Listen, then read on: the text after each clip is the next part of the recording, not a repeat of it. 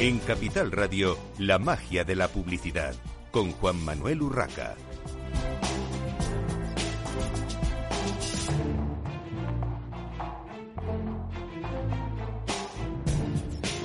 Bienvenidos un viernes más a la magia de la publicidad en Capital Radio. Les habla Juan Manuel Urraca. Hoy, aunque han pasado ya unos días desde ese Día Internacional de la Mujer, vamos a dedicar en este programa de marketing y publicidad eh, nuestro espacio a las mujeres en el marketing, la publicidad y la comunicación y a ver cómo está esa percepción del, papel de la mujer en eh, nuestro sector, en este sector del marketing y la publicidad. Para hablar de ello tenemos con nosotros en el estudio directo de Capital Radio a María Alberola eh, Rubio, directora de marketing para España de Univel Rodanco Westfield. Bienvenida María.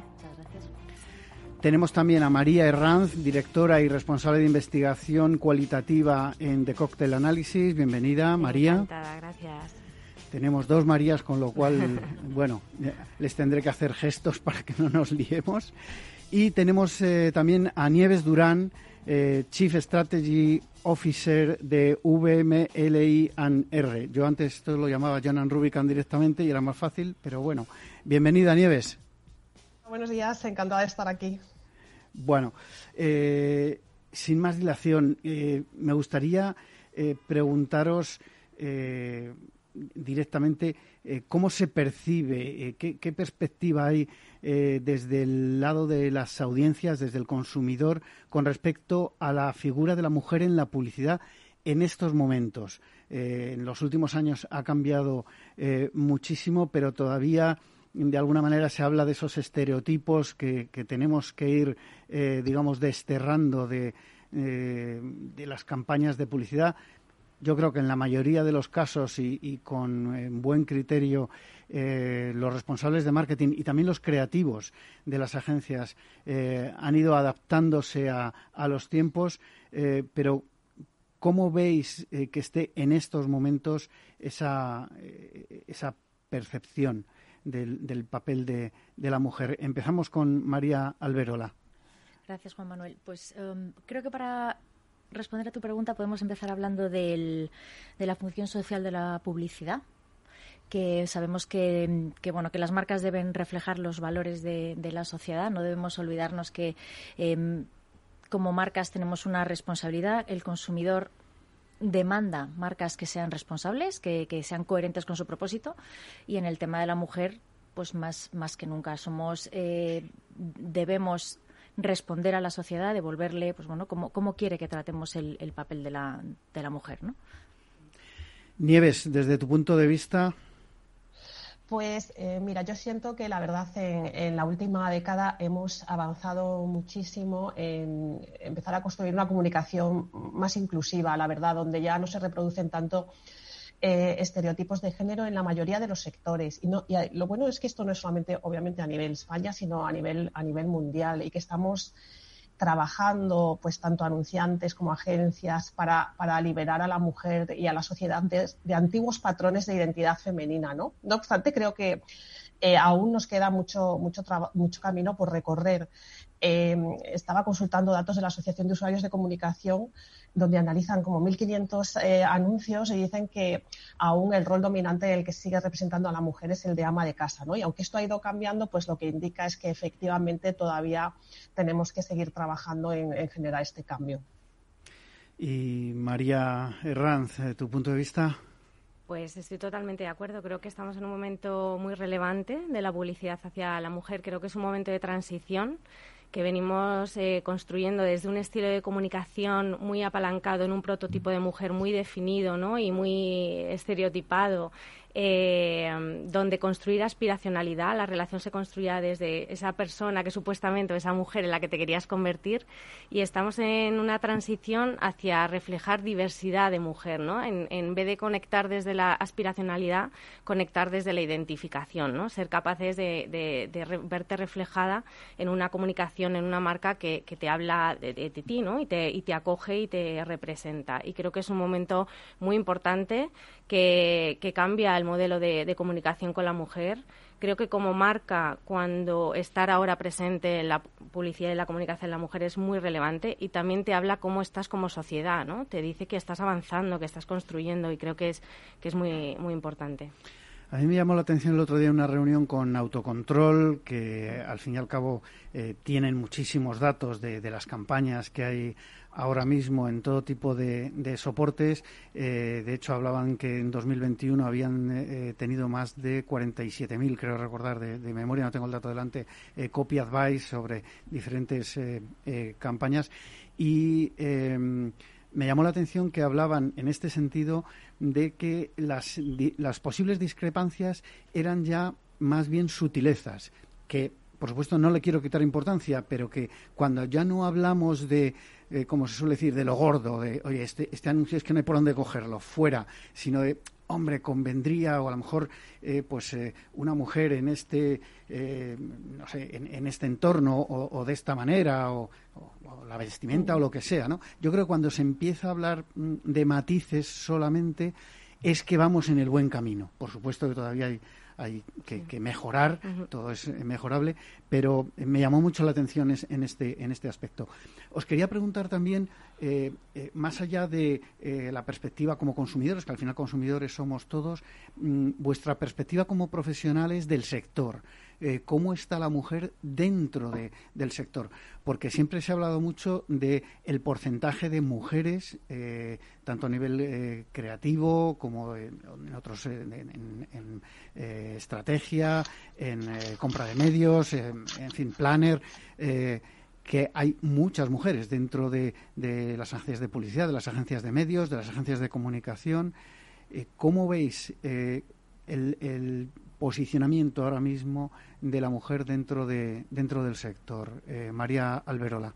Em, me encanta la pregunta. Em, yo trabajo rodeado de mujeres en, marketing. Generalmente somos casi todas mujeres. Y em, el rol de la, mujer en la publicidad es un reflejo de la sociedad. Y cuando nosotras en, el área de marketing o de publicidad donde trabajamos hemos sido capaces de hacer un análisis de cómo estamos y de reflejarlo en lo que estamos haciendo en publicidad, para mí eso ha sido cuando hemos visto el, cambio. ¿no? O sea, estamos viendo publicidad muy valiente que decide dejar los estereotipos.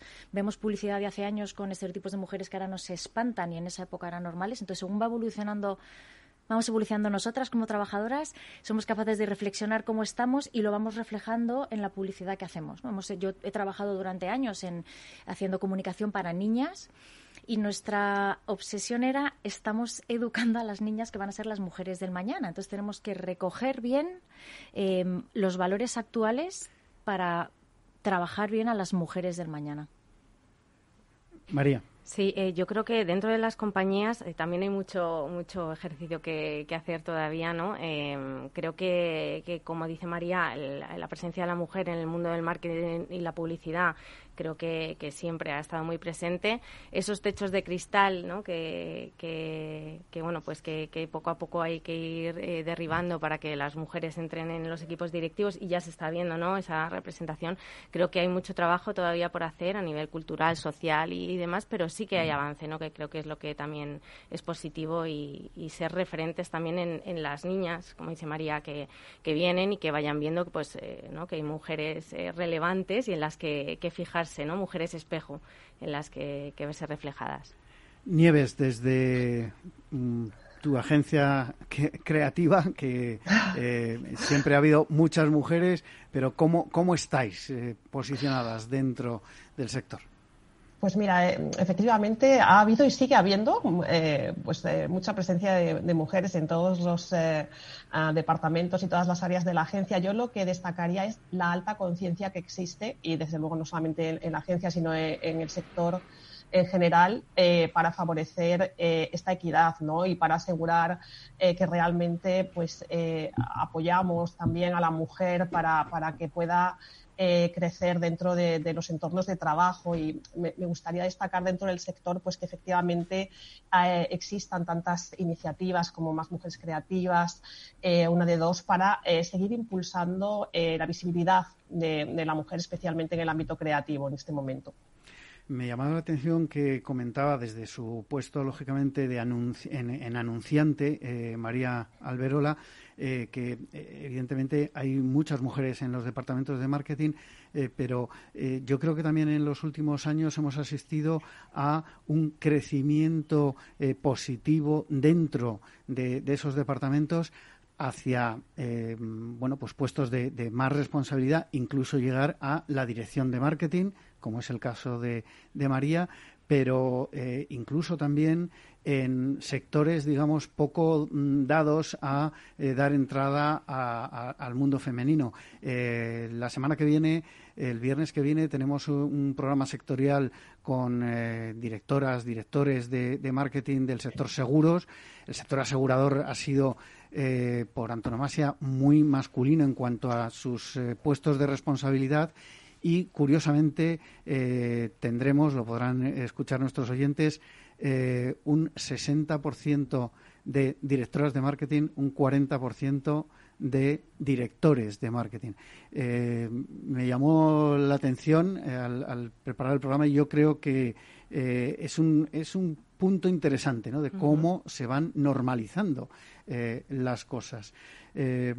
Bueno, eh, María, María Ranz, eh, como directora y responsable de investigación de, de Cocktail eh, Análisis, ¿cómo podemos impactar a las audiencias emergentes desde un punto de vista positivo y neutral? Para unificar el mensaje y que llegue a todas las edades, porque mencionabais antes el tema de las niñas. Evidentemente, yo creo que la educación eh, juega un papel importantísimo y, ya desde las escuelas también se, se está haciendo, eh, por lo menos yo lo veo con, mi, con mis hijos, con mi hija, eh, pero más allá, mm, cuando vamos a, otras edades, porque a veces se impacta de formas distintas, ¿no? por, por, generaciones. ¿Cómo, cómo ves este aspecto, María? Pues eh, yo creo que en la línea que vamos construyendo sobre diversidad, mostrar diferentes modelos de mujer, representar, porque tener en cuenta que en este estilo de comunicación antiguo que hablábamos de eh, donde solo se propone un modelo de mujer que prácticamente es el 1% de la población, ¿no? Eh, pues es muy difícil verse identificada, ¿no? Y estamos caminando hacia una publicidad donde muestra modelos de mujer en todas sus formas, etapas vitales, colores, ¿no? Y, y entonces desde ahí puedes conectar con muchísima más gente, ¿no? Porque cualquier eh, persona de cualquier generación puede ver a su madre, a sí misma, a su amiga, a su prima, ¿no? Y la ve reflejada en esa comunicación, mientras que antes solo veía a esa mujer que supuestamente eh, quería, quería ser, ¿no? Em, y, bueno, lo que sí es cierto que también siempre pues eh, hay que segmentar, porque puedes ir con una base muy transversal a generaciones desde estos nuevos códigos que creo que son fundamentales, pero luego es cierto que, a nivel de tono que utilizas en una publicidad, por ejemplo, humorístico, tienes que segmentar porque no es los mismos códigos de, humor que tienen cada generación. Em, y, bueno, hay esos matices, ¿no? O la relación con las categorías es distinta, ¿no? Las motivaciones que hay detrás es diferente. Entonces, sí que hay que segmentar, pero creo que esa base de diversidad sobre la que estamos construyendo es muy positiva y muy transversal a todas las generaciones. Nieves, desde tu punto de vista, porque yo creo que la, la creatividad aquí juega un papel muy importante, ¿no? Tiene, tiene mucho peso. Efectivamente, eh, pues eh, nosotros también lo que hacemos es intentar em, trabajar sobre un modelo de comunicación eh, muy inclusivo, ¿no? donde efectivamente reflejamos una diversidad de mujeres y de roles y también donde, como comentaban mis compañeras, no estamos planteando ideales inalcanzables, ¿no? Eh, sino modelos realmente con los que las mujeres eh, puedan identificarse y, en los que se sientan, se sientan comprendidas. Y los que, lo que buscamos también es ayudar eh, a resolver las tensiones que, que se afrontan en el día a día pues por la presión que nos genera nuestro, nuestro entorno ¿no? y que son modelos que ya llevan trabajando marcas de éxito desde, desde hace mucho tiempo pero que nos ayudan a ir em, librando, ¿no? ayudando con estas eh, tensiones que tienen que ver pues, con estereotipos relacionados, ya no tanto eh, en este momento, por ejemplo, con, los cánones de belleza, pero quizás relacionados con el ámbito del liderazgo, de, contexto laboral, reparto de tareas, e incluso edadismo, ¿no? que es algo que actualmente están trabajando las marcas de una manera muy acertada. Entonces, somos muy, cuidado, muy cuidadosos en, en reflejar ese, ese, modelo de mujer más diverso donde todas podamos sentirnos eh, identificadas. ¿Y crees que las marcas os hacen caso, eh, Nieves? Porque una cosa es eh, lo que vosotros proponéis, pero al final hay una marca detrás con sus propósitos, sus valores y sus objetivos de ventas al final, que son los que, los que deciden, los que, por decirlo llanamente, os, os compran esa, esa creatividad. Eh, ¿Se ve reflejado también ese, ese cambio de la sociedad en, en, la actitud de las, de las marcas en general? Sí, absolutamente. La verdad es que yo creo que las marcas eh, han asumido esa responsabilidad. Eh, de intentar realmente generar un modelo de sociedad más, más, equitativo en ese sentido y conectar verdaderamente a la mujer, porque efectivamente, como apuntas, las marcas tienen que vender y, por tanto, tienen que eh, apelar o interpelar a la mujer desde un modelo con el que ya se sientan identificadas. Entonces necesitan responder también a esta, a esta demanda por parte del, eh, de la mujer. ¿no? Entonces es un poco eh, en, una relación bidireccional. Las marcas asumen su responsabilidad porque quieren propiciar este cambio que es positivo para todos y también porque quieren conectar con esta audiencia que además pues, toma una parte muy alta de las decisiones de compra en, en la sociedad. ¿no? Entonces sí que es sí que sentimos que nos escuchan y que incluso quieren, eh, quieren ir un paso más allá, ¿no? Pues hasta ahora veníamos trabajando mucho en, cómo dejar de representar a la mujer solamente en estos roles más tradicionales, ¿no? Pero también ahora podemos trabajar en eh, dónde tenemos que empezar, em, en qué nuevos ámbitos tenemos que empezar a, a, la mujer y no podemos omitirlos, ¿no? Es decir, dónde, dónde no están dentro de nuestra comunicación suficientemente representadas las mujeres y dónde tenemos que darles más visibilidad sí, que sentimos eh, mucho apoyo por esta parte. Está claro. Eh, María, María Alberola, como anunciante, la publicidad constituye siempre un, referente comunicativo dentro de, los mensajes de, las compañías y, de las marcas. ¿Cómo hacéis o cómo habría que hacer para no cruzar esos límites de lo ofensivo? Pues eh, sumo a lo que ha dicho Nieves, yo creo que cada vez somos eh, más valientes a la hora de, tomar riesgos con la publicidad. Sabemos que tenemos la oportunidad de romper barreras y a veces para ser disruptivos tenemos que, asumir riesgos. Para impactar hay que eh, cuestionarse el status quo y en ocasiones podemos ofender. Eh, yo creo que las marcas tenemos que ser coherentes con nuestros propósitos, nuestros valores y comunicar ¿vale? de acuerdo a ellos, pero sabiendo que tenemos ese papel eh, social muy relevante y que tenemos que, pues eso, que, cuestionarnos el status quo. Preparando el programa eh, no podía obviar la parte de las redes sociales y la relación que tiene todo esto que estamos hablando con la imagen de la mujer en esas redes. Eh, para mí hay una incoherencia enorme, y no por parte de las marcas y del sector, sino de las redes en sí, del uso de las redes sociales en sí, eh, porque se está eh, de alguna manera eh, creando, se están creando modelos erróneos, bajo mi punto de vista, cargados de mensajes e imágenes sexistas.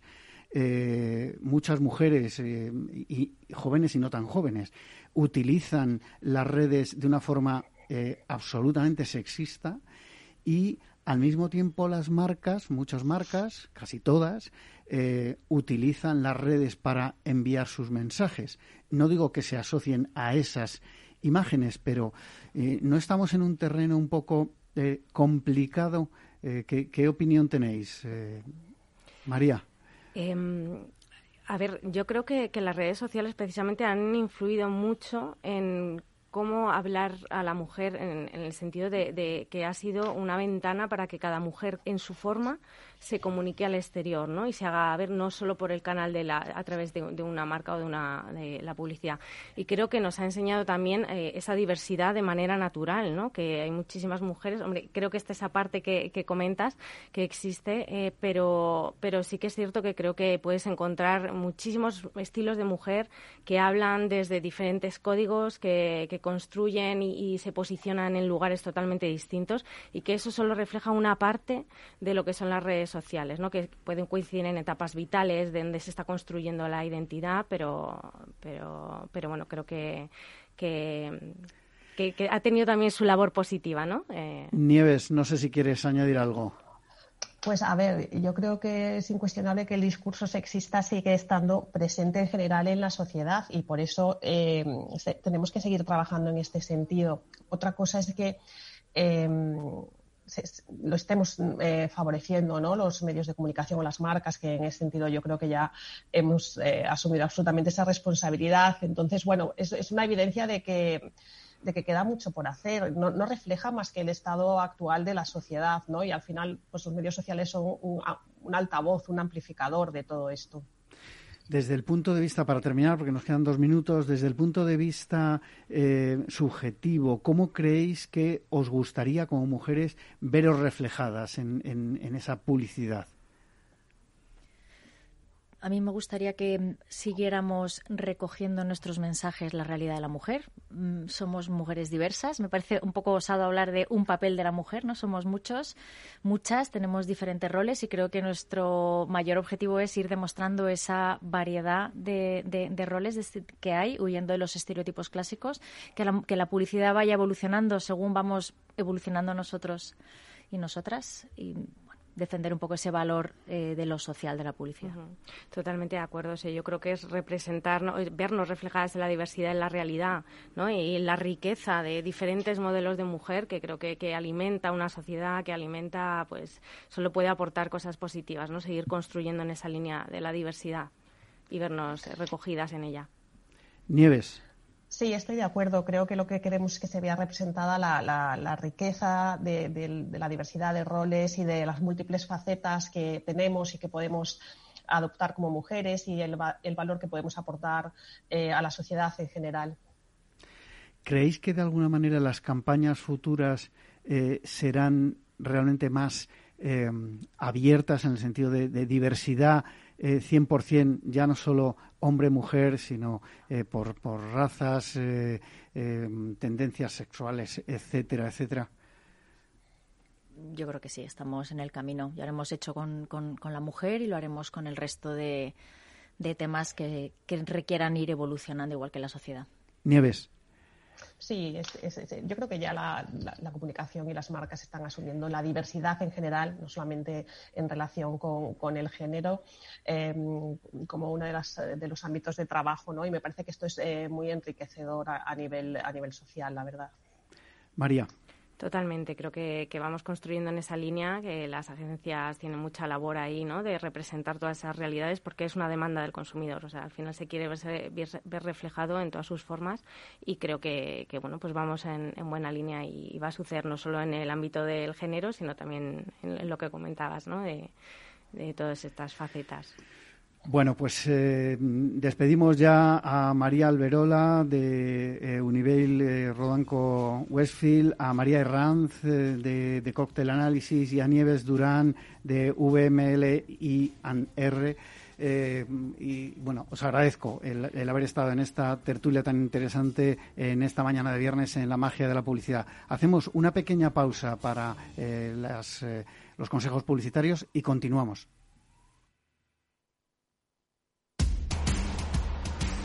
No pierdas detalle de todo lo que afecta a tus inversiones y a tu bolsillo. Toda la información en Mercado Abierto con Rocío Arbiza, de 4 a 7 de la tarde en Capital Radio.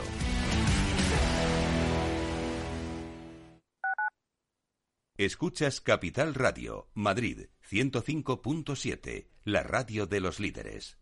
Gráficas Naciones. Más de 50 años de experiencia en el sector de las artes gráficas. Apostamos por la última tecnología tanto en impresión offset como en digital y gran formato. Realizamos todo tipo de impresión. Tarjetas de visita, folletos, libros, vinilos, decoración y montaje de stands. Más información en el 91 629 2145 o en gráficasnaciones.es. Si quieres entender mejor todo lo que rodea a nuestro sector alimentario, tienes una cita en La Trilla un gran equipo de especialistas te acercará a la actualidad económica y política desde el campo hasta la mesa Conocerás sus principales innovaciones sin olvidar las producciones más tradicionales. Los sábados de 8 a 9 de la mañana con Juan Quintana, La Trilla de Capital Radio.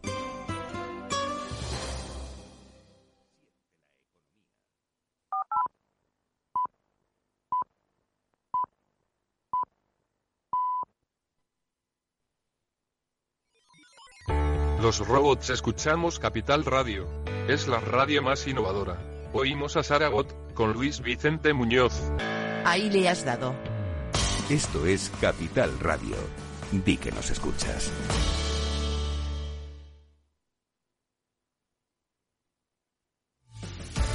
Muy buenas, mi nombre es Sergio Fernández y estoy aquí para invitarte al primer programa de criptomonedas de la radio española. ¿Quieres saber qué es un Bitcoin? ¿Qué es esto de Cardano, Solana, Ethereum? Todo esto te lo vamos a contar en Cripto Capital de lunes a jueves de aquí en Capital Radio. La magia de la publicidad con Juan Manuel Urraca.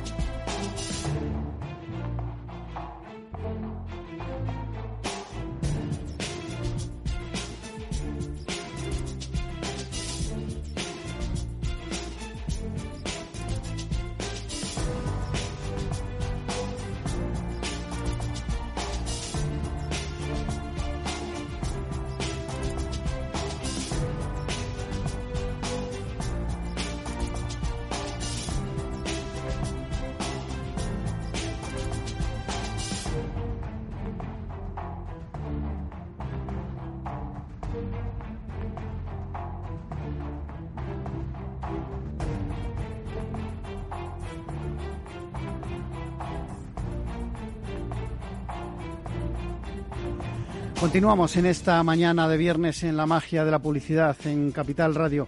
Tenemos ahora con nosotros a Blanca Formari, CEO de TubeTube o TubiTube, no sé si lo pronuncio bien, eh, Blanca, presidenta además de la Comisión de Influencers de IAB. Bienvenida a este programa. Hola, buenos días.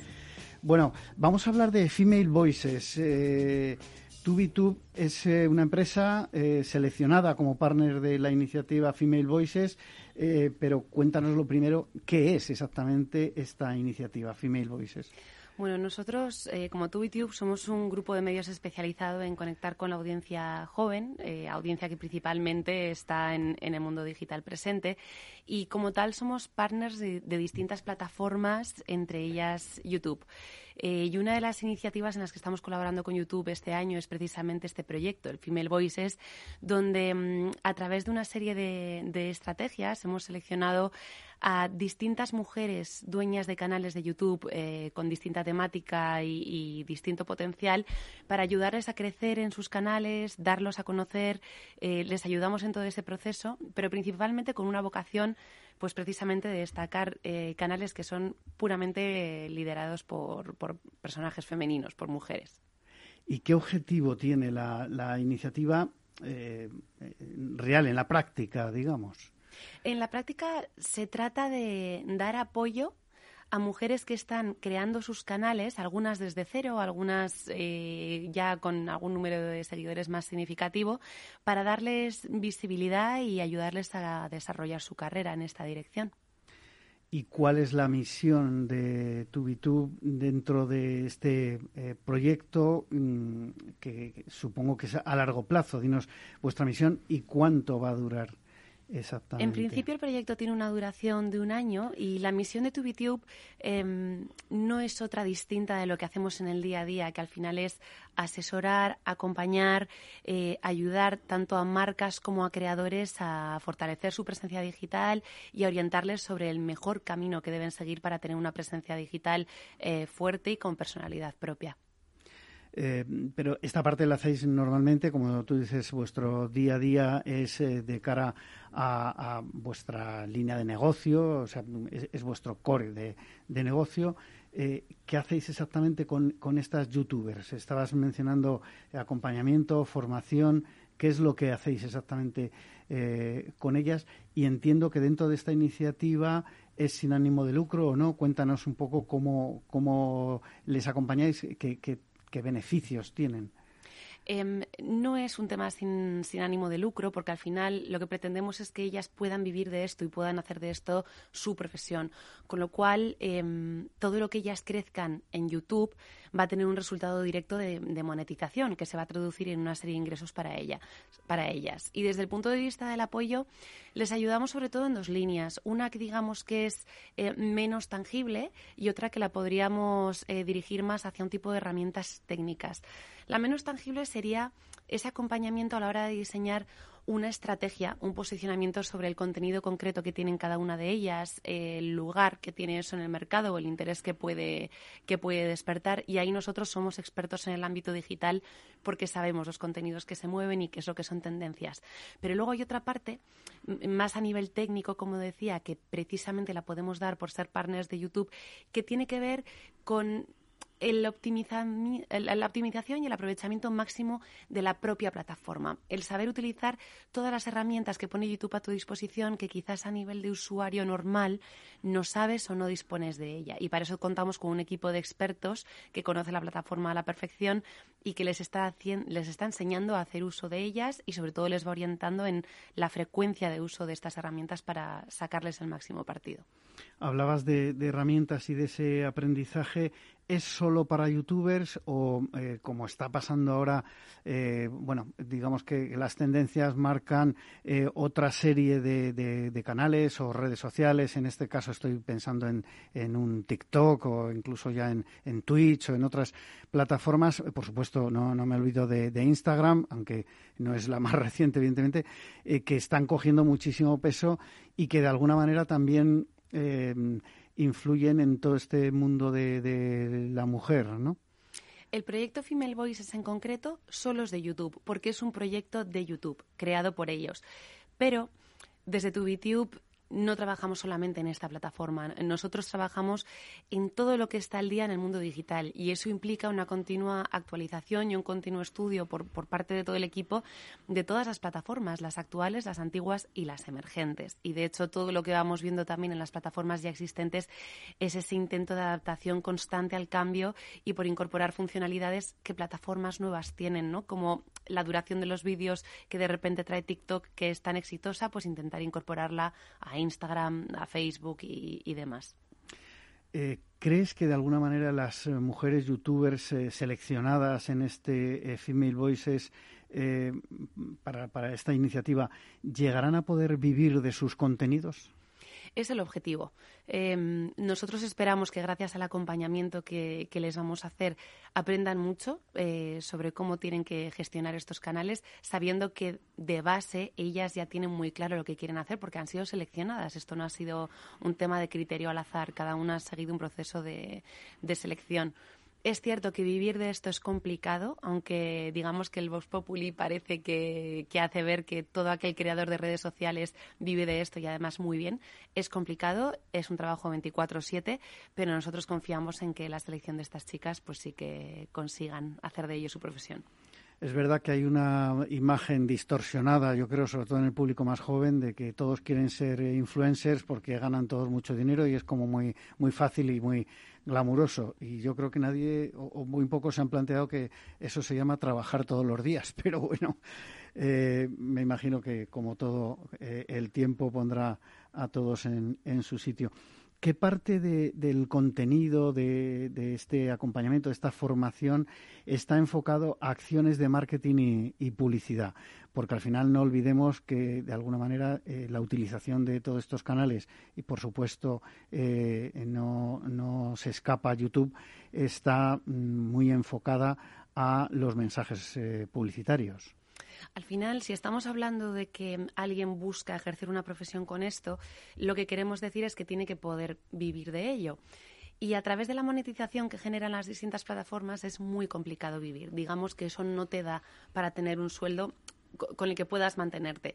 Por eso los creadores al final necesitan ejecutar acciones con marcas y, hacer campañas de marketing para poder tener eh, un salario mínimo que les garantice el poder seguir haciendo contenidos. Pero esto que hace mm, quizás siete años, que es cuando empezamos tu YouTube, aún estaba un poco mal visto, no se comprendía muy bien.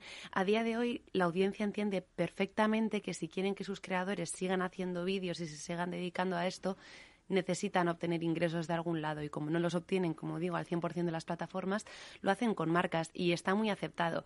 Ahora, la clave siempre es, y por eso trabajamos todo el sector y todos los agentes implicados, por conseguir un contenido que tenga sentido y que sea orgánico, porque esto no es publicidad al uso, no, no son spots. Aquí estamos hablando de que el influencer siempre va a tener un poder de prescripción sobre un producto, de forma que lo primero que tiene que hacer es creérselo y ser consumidor de ese producto.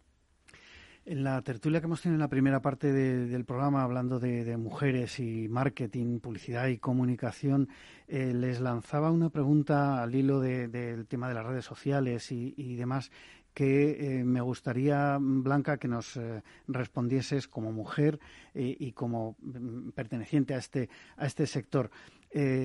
preparando el programa, como les decía ellas, he visto que las redes sociales eh, evidentemente eh, son mm, cada vez más utilizadas por las marcas porque tienen un potencial enorme, pero al mismo tiempo, hablando de este tema de la mujer, eh, hay mm, se han propagado, se han, se han, producido muchos modelos erróneos, cargados de mensajes e imágenes sexistas.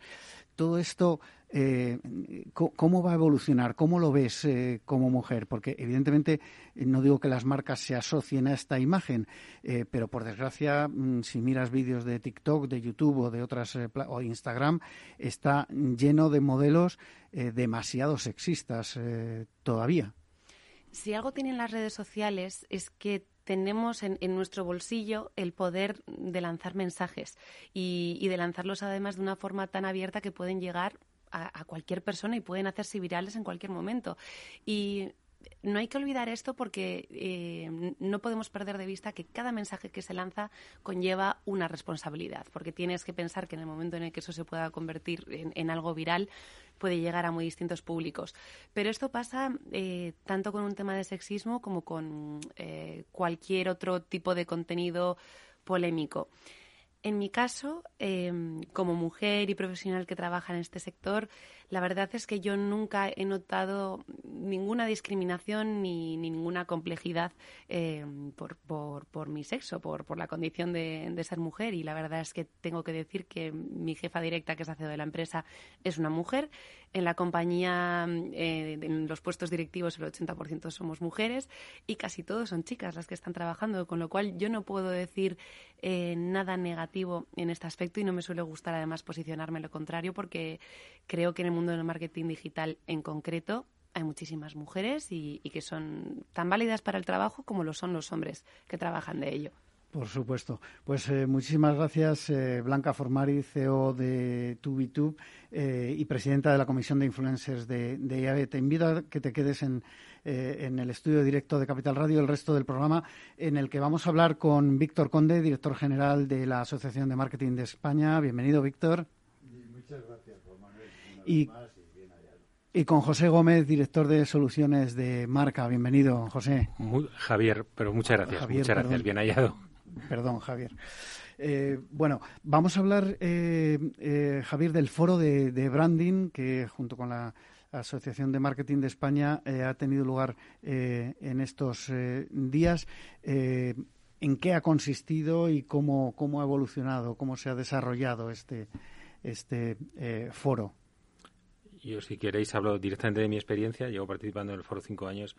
En el, es el Observatorio de Branding. El Observatorio de Branding es un espacio abierto absolutamente al conocimiento, a la reflexión y al análisis de temas de marca y de branding. Eh, nació bajo el lema de Get Inspired, Transform and Ready, es decir, que un espacio de transformación e inspiración para todas las marcas y todas las compañías. Cumple, como digo, el décimo aniversario este año, la décima edición y la verdad es que más allá de las cifras cuantitativas en cuanto a asistencia por streaming presencial, nivel de satisfacción, recomendación, etcétera, yo me quedo con el con el espíritu que vivimos ahí, con la atmósfera ¿no? que fue única a nivel de, la ilusión de todos los asistentes y el nivel de, networking que, se desarrolló allí. ¿qué mensajes destacarías, digamos, de este observatorio? Bueno, en esta décima edición el, tema concreto era el retorno del branding. Fueron grandes compañías, desde Telefónica, Mango, MotoGP, SEAT, Casa SEAT, Google y, y la verdad es que yo destacaría la importancia de la marca como palanca de impulso del valor en las compañías y, de, y del desarrollo de los ingresos, pero también la importancia de su impacto sobre la sociedad y sobre el mundo en el que vivimos. Yo creo que las marcas siguen teniendo y, van a seguir teniendo mucho mucho peso y, en momentos de, crisis yo creo que al final el consumidor también lo, lo percibe. Eh, Víctor, mm, desde vuestro punto de vista como, como asociación, mm, eh, ¿cómo ha ido este, este foro, cómo se ha desarrollado? Y sí que me gustaría que nos dieseis algunos datos, como decía eh, Javier, de, asistencia y demás, ¿qué, qué repercusión ha tenido? Bueno, la verdad es que creemos ¿eh? que se ha consolidado como uno de los foros eh, de referencia en todo lo que es la gestión del branding. Eh, este año, como decía, como decía Javier, el leitmotiv era el retorno del branding en un doble juego de palabras, si tú quieres. El retorno porque habíamos estado dos años sin, sin celebrarlo y el retorno en cuanto a retorno económico del branding y ahí han ido eh, enfocadas las ponencias fundamentalmente y las intervenciones de mm, intentar medir realmente la aportación de valor de una buena gestión de, marca. En eso, por ejemplo, la, ponencia de Javier fue una ponencia, como siempre, magistral que demostraba, pues si mal no recuerdo, y está él aquí para que me corrija, el 31% del valor eh, lo genera la marca. en la cuenta de resultados. ¿Es correcto, Javier? Hemos desarrollado una nueva métrica que nos permite afirmar que el 31% de, las de los ingresos de la compañía, de las ventas reales, se producen por la marca. Ese es el valor. Nos hablábamos, por ejemplo, de 9 billones de libras en mercado de smartphones en Reino Unido, 3,6 billones de libras se originan o se generan gracias a, las marcas. Bueno, pues quiero decir que eso ya empezamos a tener eh, referencias cuantitativas de, de, verdad.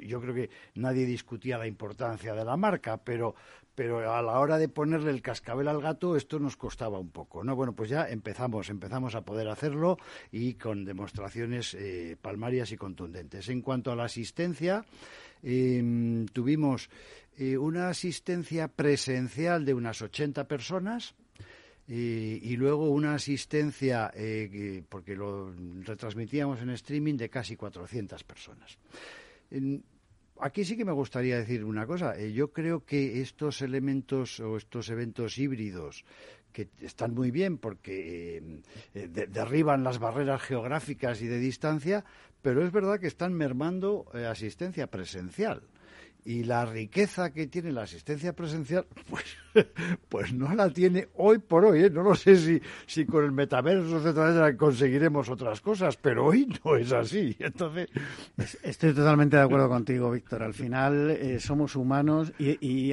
encima nosotros mediterráneos que tenemos un componente más de, socialización, si cabe y, el networking, el, estar eh, cara a cara eh, con bueno pues con otros eh, compañeros del sector o profesionales con los mismos intereses creo que tiene mucho mucho peso. el, networking que se hace presencialmente no se hace eh, es mucho más difícil hacerlo online. Y respecto a otros números, bueno, pues a lo largo de estas 10 ediciones han pasado más de 4.000 asistentes por el Observatorio de Branding. Lo veníamos haciendo hasta, hasta el año 2019 en Madrid y Barcelona. Hacíamos ediciones eh, replicadas en, las dos ciudades. Eh, ahora vamos a ver cómo lo hacemos porque no queremos tampoco dejar de, dejar de estar presentes en Barcelona, claramente. Em, y luego, pues eh, han pasado entre ponentes pues más de 100, más de 100 eh, marcas, y, no, más de 50 marcas y 100 ponentes ¿no? en estos 10 años. Bueno, quiero decir que eh, contando casos y experiencias de, bueno, pues vinculadas a los diferentes eh, hilos conductores que hemos tenido en cada edición, ¿no? Pues desde la transformación digital hasta la eh, perdurabilidad de las marcas, es decir, eh, cómo una marca pasa de generación en generación y, llega a sobrevivir. O sea, yo creo que han sido fenómenos y interesantes, análisis y sobre todo eh, lo que también nos damos cuenta es que todas las, temáticas que hemos ido abordando en estos diez años siguen siendo mm, absolutamente vigentes. Con lo cual, bueno, pues eh, eso sí que nos da una cierta eh, posibilidad, no digo de sacar pecho, pero de, sentirnos orgullosos, de decir, oye, pues parece que sí que es un observatorio capaz de anticipar, de ser un vanguardia y de, y bueno, pues de ser un referente, ¿no? Javier, eh, te preguntaría, eh, bueno, no sé si es la pregunta del millón, pero ¿cuáles son los retos principales a los que se enfrentan las marcas para hacer branding? Porque al final un observatorio de branding eh, tiene que dar esas pistas también y, afrontar retos. hace unos años recuerdo que hablábamos mucho de la marca blanca, que en el sector alimentario había llegado mm, para quedarse. Eh, que luego ha sido una transformación. Eh, hablaba el otro día con una persona del sector que me decía, bueno, pero es que al final ya no son marcas blancas, son algunas son marcas de muchísimo peso y todos tenemos en mente algunos productos de, alimentación que cuya marca, eh, bueno, se, creó como marca blanca, pero al final es, es una marca que compite como, como cualquier otra, ¿no? ¿Cuáles son los retos eh, del branding ahora mismo? En retos del branding hay ahora hay muchísimos, desde diferenciarte, ser competitivo. Yo destacaría tres principalmente, por ser muy, muy conciso. El primero es eh, estar en permanente transformación y adaptación a cada era en la que vivimos. Ahora mismo estamos hablando de propósito de marca sostenibilidad. Las marcas que mejor se adaptan a eso son las que sobreviven y encima obtienen mayor retorno. Yo diría un segundo reto que tiene que ver con mostrar el retorno de la marca, mostrar el ROI y, el impacto sobre, sobre, los ingresos y el negocio concreto. ¿vale? Em, destacaría fundamentalmente, fundamentalmente esos retos, la, presión fuerte por el corto plazo, por oye, las ventas, presión sobre descuentos, que hace que muchas veces el valor de marca se deteriore, pero poniendo por encima objetivos de negocio, claramente. Si yo tuviera, si me disculpas, si pudiera añadir una una tercera cuestión probablemente agregaría todo el tema de la experiencia de marca. Es decir, la coherencia, eso que estábamos hablando de, de verdad, esa, ese 360, ¿no? Que de nada vale que tú lo hagas muy bien en un determinado contexto si luego en otro pues pues eh, fallas o no eres coherente o no eres consecuente. Entonces yo creo que ahí donde además conviven el mundo digital y el mundo eh, offline, es donde realmente hay un reto también, creo, importante por parte de los, eh, de, los directores de marketing, ¿no? Bueno, eh, Víctor, nos quedan menos de cinco minutos y me gustaría que hablásemos del Top CMO Mujeres de Marketing 2022. Cuéntanos brevemente en qué ha consistido este ranking. Bueno, pues eh, me daban ganas de intervenir cuando estaba y de interrumpir como hago habitualmente cuando estaba hablando Blanca. Eh, es, verdad, hemos hicimos con ocasión del Día de la Mujer, pero sacamos el 7 de marzo, un ranking de eh, CMOs mujeres, de las top 50 mujeres. este ranking se ha hecho, bueno, pues haciendo una metodología un poquito eh, compleja de mezclar diferentes cuestiones, mezclar resultados de las empresas donde estas personas están, eh, ver las, eh, la evolución de las, de las ventas, ver la trayectoria profesional, etcétera. Entonces, en base a un índice mixto, se, lo hemos, pues lo hemos publicado.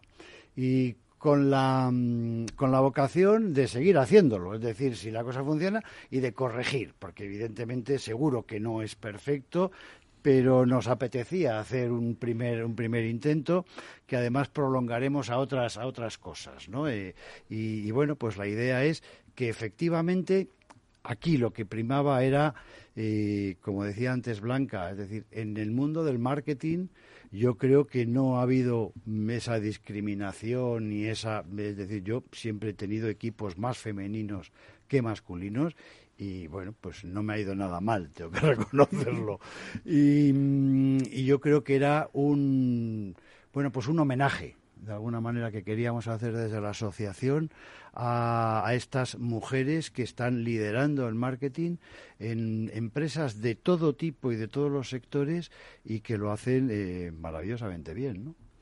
Eh, Víctor, eh, evidentemente yo, yo, no voy a juzgar eh, la metodología, no, no la conozco en, en profundidad. Mm. lo que sí me gustaría saber, porque al dar un repaso, por lo menos al, top ten o, incluso, bueno, habéis publicado 50, es lo que yo, yo, he visto. Mm, digamos que me falta alguna, ¿no? O sea, son todas las que están, como se suele decir. Seguro. No, no sé si están todas las que son. Eh, independientemente de, las marcas y de, y de las personas, al final esto entiendo que es un compendio de, datos para llegar a esta, a esta conclusión, a este, a este ranking.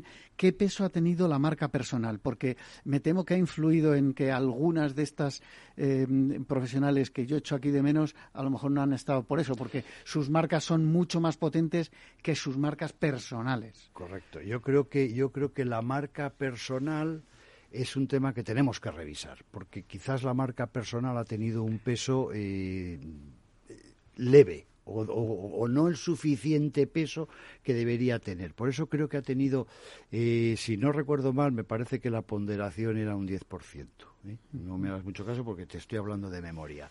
Pero creo que era esa la ponderación. Entonces, bueno, pues ya hemos decidido que bueno, que tenemos que, tenemos que hablarlo, revisarlo, pero eh, aquí, como yo digo siempre, lo importante es eh, ponerse en marcha y luego ya vamos afinando. Yo creo que la iniciativa ha tenido una magnífica acogida y, bueno, pues eh, precisamente esta mañana estaba hablando de la posibilidad de organizar un desayuno en el que invitemos a estas 50 top eh, CMO mujeres, ¿no?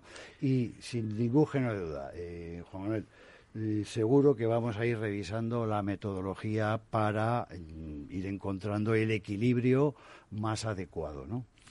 Me queda medio minuto simplemente repasar eh, que en el top 5 están eh, las directoras de marketing de eh, Coca-Cola, Pull Beer, de Inditex, Carrefour, Acciona y Renault, evidentemente grandes marcas y sobre todo, y quiero recalcarlo, grandes profesionales en esos puestos de dirección de marketing. Mm. Despido sin más dilación a Jaime, a Javier Gómez, director de soluciones de, de marca, y a Víctor Conde, director general de la Asociación de Marketing de España y bueno también a Blanca eh, Formariz eh, de Tubitub que nos ha acompañado en esta última parte del programa. A todos ustedes les espero con el especial de, eh, sector asegurador el próximo viernes en la magia de la publicidad en Capital Radio. Les habla Juan Manuel Urraca.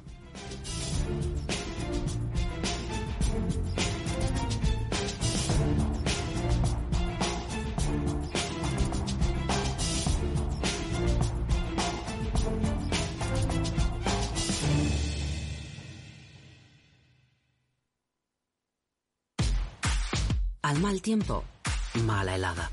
El cambio climático lo ha cambiado todo y los riesgos son más y más imprevistos, como las lluvias, las heladas o el pedrisco. Por eso necesitas un buen seguro agrario que garantice tu tranquilidad. Y ahora es el momento de contratar tu seguro de uva de vino. Agroseguro. Trabaja sobre seguro.